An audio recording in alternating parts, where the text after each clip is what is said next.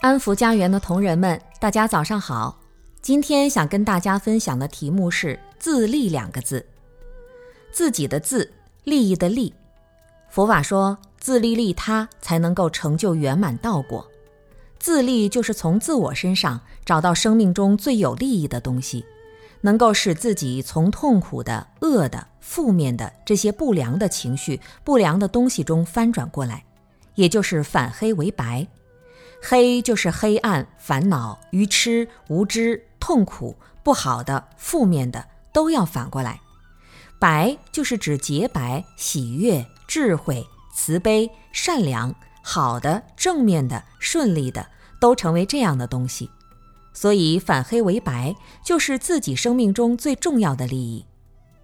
如果从现实的生活角度，就是身体要健康。思想要健康，内在的道德品行要健康，自己能够了解生命的真相，了解自己现有的身心状态。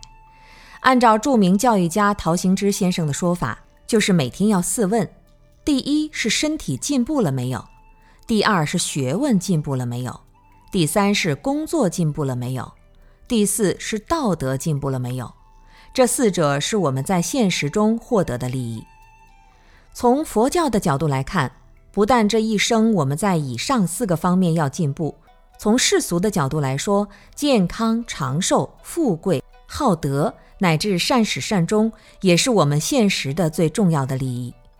再进一步看，善恶都在六道中轮回，如果能够超越这种轮回，找到内心中束缚我们的根源，也是一切痛苦的根源，从精神的世界，从自我的世界。